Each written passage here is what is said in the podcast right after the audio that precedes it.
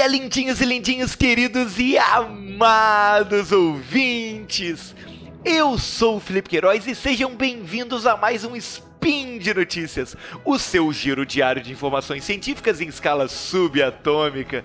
E hoje eu estou aqui com ele, o aquático ensolarado Pena! Uh, wala wala! Fala pessoal! Hoje é dia 14 Irise no Decatrian e vamos e vamos o quê? Vamos ter aqui as mais quentes da nossa sessão da tarde. No programa de hoje teremos. Canadenses do barulho escrevem dados em átomos de hidrogênio. Essa turminha de cientistas apronta mais uma de suas e descobre água líquida em Marte. Sonda espacial aprontará altas confusões ao redor do Sol. Speed Notícias.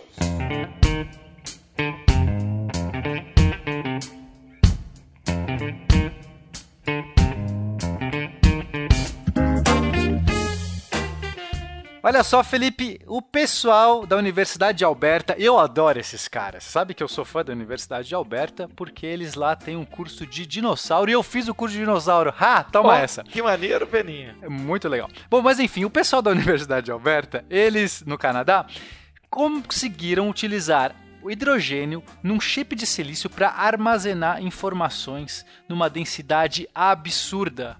A gente está falando, Felipe, de 20 terabytes por centímetro quadrado. Peraí, peraí, é peraí, isso? peraí, Peninha, que não fez muito sentido. Como é que eles podem ter armazenado dados em um átomo de hidrogênio?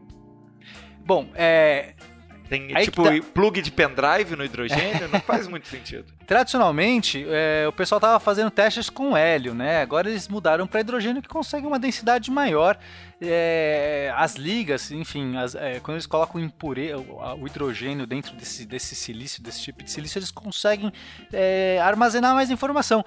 O que, o que já havia sido previsto antes pelo Feynman, olha só, em 1959, Feynman dá uma palestra chamada There is plenty of room at the bottom, tem muito espaço lá no fundo.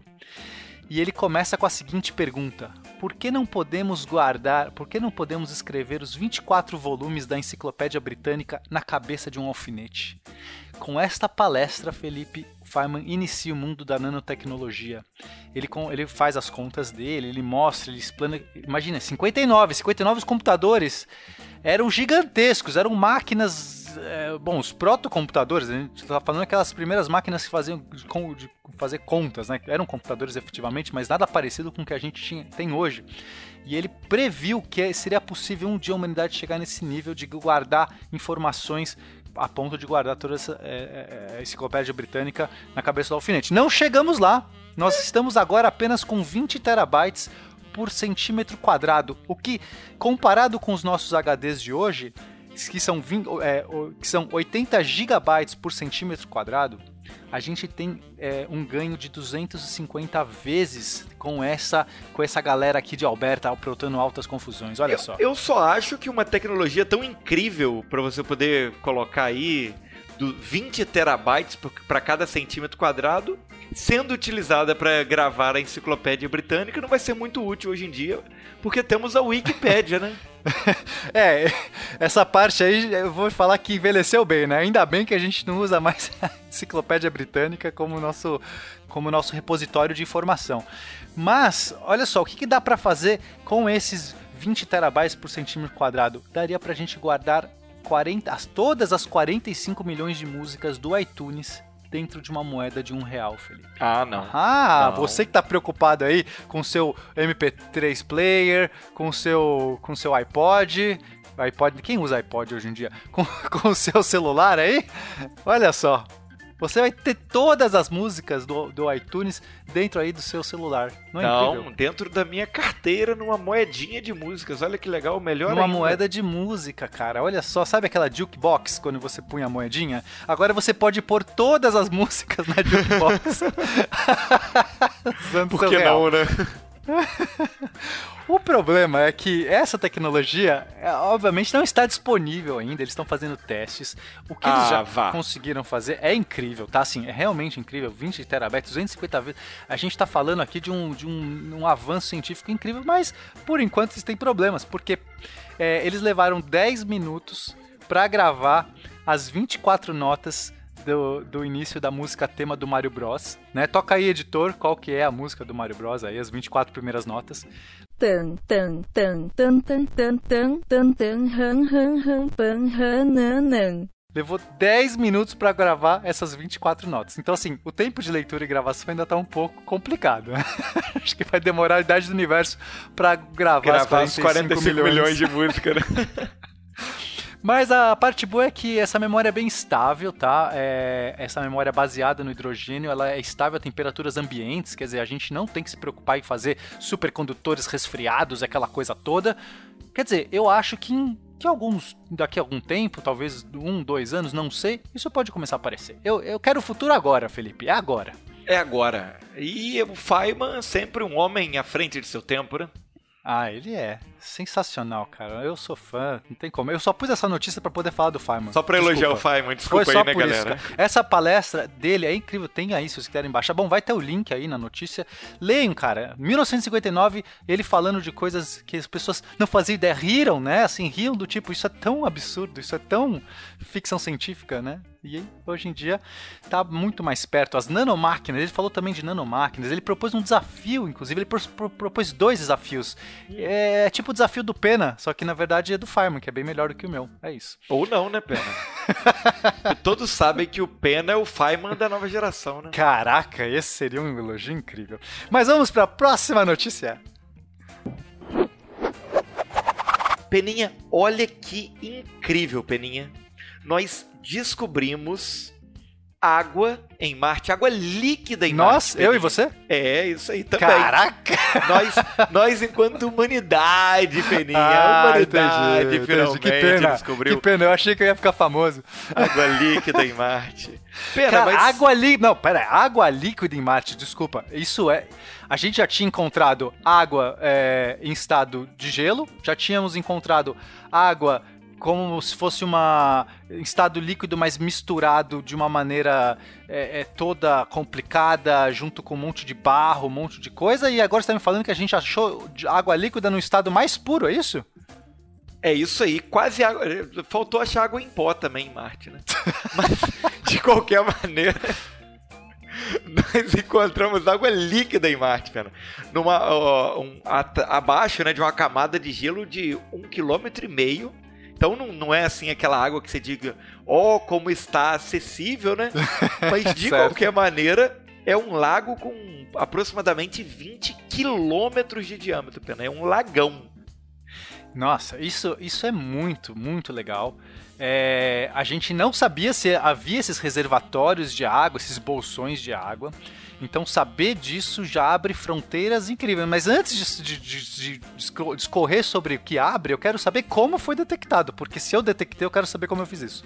Então, Peninho, o que acontece é que eles usaram um, o radar de uma missão específica, uma sonda espacial que tinha sido lançada em 2003 pela Agência Espacial Europeia e pela Agência Espacial Italiana. Certo? A Mars Express, não é isso? Isso, exatamente. Ah, eu adoro essa missão. E aí essa, é, é, essa, é, esse radar ele foi pegando informações como se fosse como se estivesse tirando um raio-x de Marte. Foi Sei. enviando ali o sinal e pegando, captando a volta desse sinal, né? Perfeito. E, e por ser talvez ondas de rádio, ela consegue uma penetração aí no solo, né? Consegue ver além um pouco da superfície. Exatamente. Então, que é assim que eles conseguiram fazer esse raio-x. Exatamente, eles ficaram anos analisando, captando é, essas informações de Marte, inclusive pegando é, essas medições em momentos de diferentes temperaturas, desde o inverno ali, que chega a mais de 100 graus negativos, até o verão, que é, que é o verão a lá Rio de Janeiro, né? E uhum. conseguiram perceber, analisando essas amostragens, que nesse local específico ele tinha uma variação, essas medições tinham uma variação muito parecida com a variação que é observada nos lagos de água líquida das calotas do Ártico e da Antártica. Ah, e aí eles fizeram essa comparação e assim falaram, tem que ser água. Tem é que o único, água. né, sei lá, é, é, a, é a, assinatura do, do, daquela, dessa, dessa radiação que volta, tem tudo a ver aí, o tempo, a espectroscopia dessa radiação provavelmente indicou aí que, que tem que ser água. Que eu achei muito legal. Agora, é, eu imagino que eles devem estar mandando a Curiosity nesse momento para lá. pra, pra, onde foi? No Polo Norte? É isso que acharam? Não sei. É isso. No Polo, no Polo, Norte, Sul, no Polo Sul. No Polo no Sul. Polo Sul, imagina a Curiosity, né, que vai cavar vai tentar cavar esse um quilômetro e meio. Acho que vai ser um pouco difícil. Não, Peninha, é, realmente é Curiosity. Não vai conseguir mais nada também que a gente não possa enviar a equipe de perfuração do Bruce Willis para resolver isso. Né? Perfeito. Nós estamos falando de profissionais da perfuração espacial, né? Bom, o, o, que, que isso abre, né? Primeiro a pergunta sobre vida. A vida, é, como a gente conhece, ela precisa de um meio líquido para existir e, e, e, a gente sabia que Marte já teve é, água água é, abundante está correndo na sua superfície, a gente tem esses retratos, entre aspas, né? A gente tem essas assinaturas da água que varreu, então, é, e no momento que ela estava com um clima muito propício. Mas a pergunta é: será que essa vida, se existiu lá, ou se ela veio, às vezes, da Terra, ou ao contrário, se veio para a Terra do mar, enfim, tem várias possibilidades. Será que hoje ela, ela pode existir? Na superfície é meio difícil, porque a radiação ela destrói facilmente qualquer molécula orgânica. Então, na, na subsuperfície, mas ela teria que provavelmente ter água, né, um ambiente aquático para se desenvolver. Uma, uma vida microbiana, uma, uma, vida aí mais elementar, a água ajuda. E olha só, encontramos. Então, cara, já estou muito feliz. Eu quero cavar esse poço aí, esse poço artesiano de um quilômetro e meio e achar a vida. Cavar o poço outra... não posso. a outra coisa interessante é, se tem água líquida, a gente pode fazer missões para Marte e tentar utilizar essa água, já que água é um componente básico para a vida humana, e a gente precisa também de água para fazer combustível, né? Já que a gente pode separar o hidrogênio do oxigênio e assim ter tanto comburente, o oxigênio para fazer a, a, queima, quanto combustível, quanto nossos propelentes, que seria base de hidrogênio, um possível é, base de hidrogênio. Então é muito bom que tem esse oceano aí, esse oceano não, vai esse, mar, esse lago, esse lago, né? esse lago Alguns de milhões de metros cúbicos de água. Seria incrível, mas aí o problema é tem que levar o Bruce Willis. Não Isso tem jeito. Aí. Mas aí, mas... Beninha, você falou que, que a, na atmosfera as condições não são muito boas. Na água também não é tanto não, tá? Porque essa água, ela é uma água muito salinizada, né? Tem magnésio, cálcio, sódio, vários elementos ali que, que são das rochas marcianas, né? E por conta da pressão e por conta dessa quantidade de sal, o ponto de fusão dela é mais baixo. Então, provavelmente essa água aí tá numa temperatura por volta de 10 a 15 graus negativos. Mas eu acredito nos tardígrados. Eles vão sobreviver. Essa vida aí tá tranquila. Vai olhar e falar assim: "Que 10 negativo? Tô de boa. Olha aqui, tô de boa na lagoa." Uh!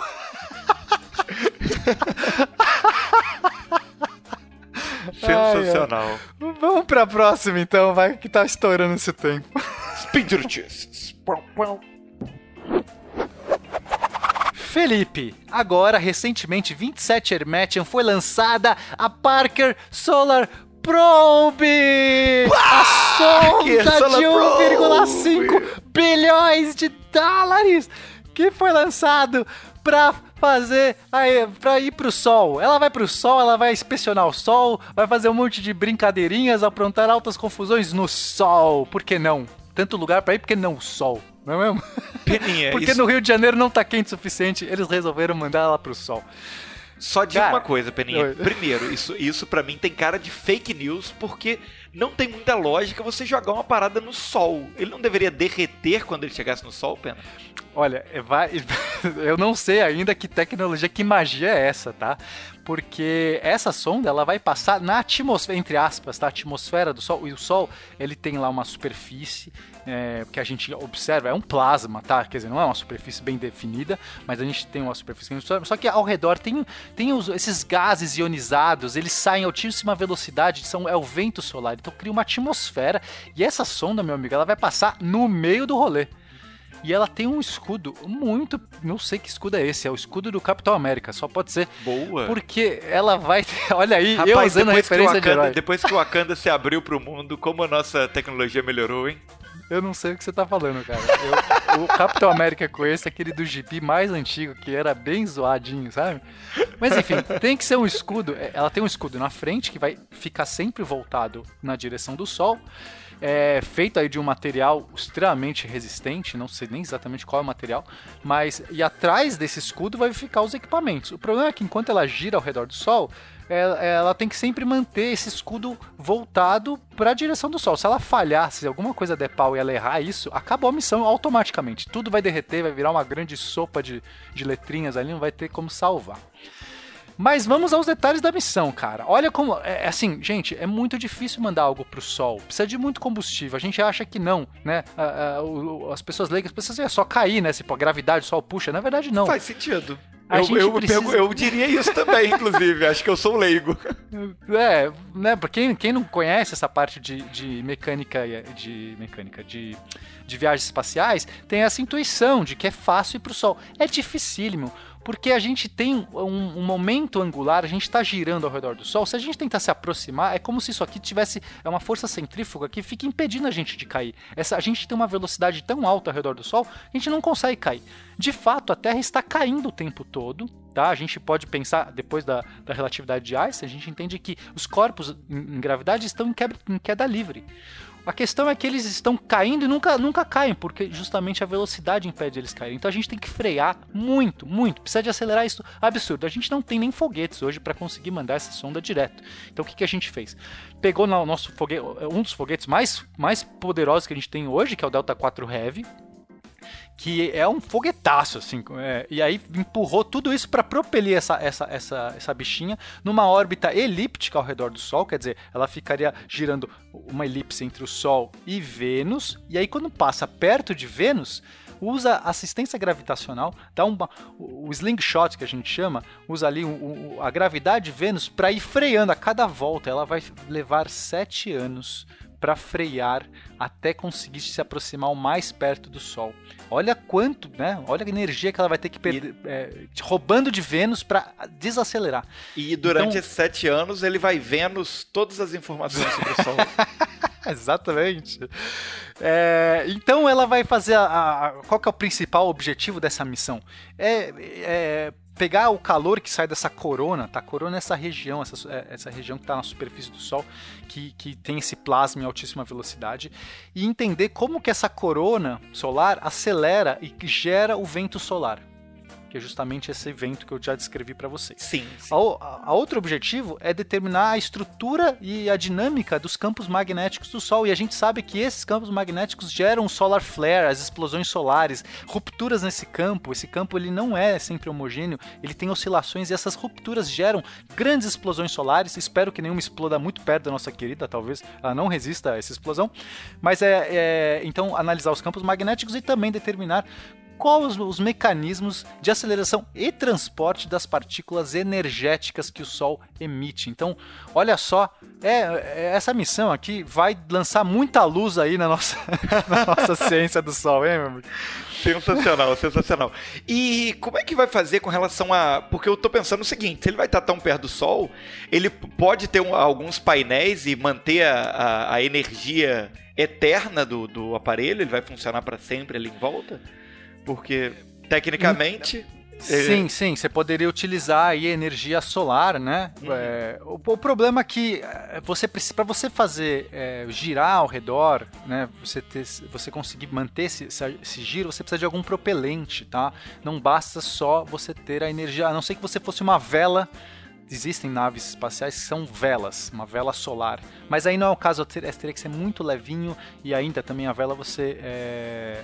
Enfim, as nossas velas solares não, prest, não prestariam para essa missão. Ela seria, ela seria soprada muito facilmente pela atmosfera do Sol, o vento solar. Então a gente, a gente tem que usar propelente. Esse propelente acaba. Então, ah, mesmo que as tá. baterias estejam cheias, o propelente é, você tem uma quantidade máxima. Então a gente espera que essa missão está planejada até 2025, até lá, que na verdade é o tempo dela ficar se brecando. Então, assim, enquanto ela freia esses sete anos, né, ela vai fazendo as pesquisas, não é que vai esperar daqui sete anos para começar. E vai ser mais ou menos o tempo que a, a, a missão termina. Então, cada passada que ela der ao redor do Sol, enquanto vai fazendo esse jogo de diminuindo a, a, a, órbita e se aproximando mais e mais e mais, ela vai fazendo as varreduras. Depois de 2025, qualquer coisa que vier a mais é lucro. Vai que dura mais. A gente, a gente não sabe estimar quanto tempo a mais a gente vai ter. Vamos torcer que até lá a gente dure, né? Porque pode ser que uma explosão solar acaba com tudo, né? Mas fiquei muito feliz que o lançamento deu tudo certo. Está agora a caminho de, de é, dessa trajetória e daqui seis meses ela vai se aproximar de Vênus para fazer a sua, a sua primeira assistência gravitacional de, de 24 passadas que ele vai dar. 24 órbitas, sendo 7 serão assistências gravitacionais. É isso aí, Peninha. É isso, temos essa notícia.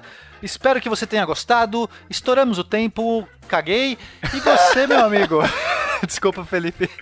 Você que gostou dessa notícia, você comenta. Você vai lá, você vai no post dessa notícia dizer: Eu adorei. Pena e Felipe, vocês são ótimos. A melhor dupla do SciCast. É só isso que eu quero. Nada menos do que isso. Hashtag dupla quântica. Dupla quântica.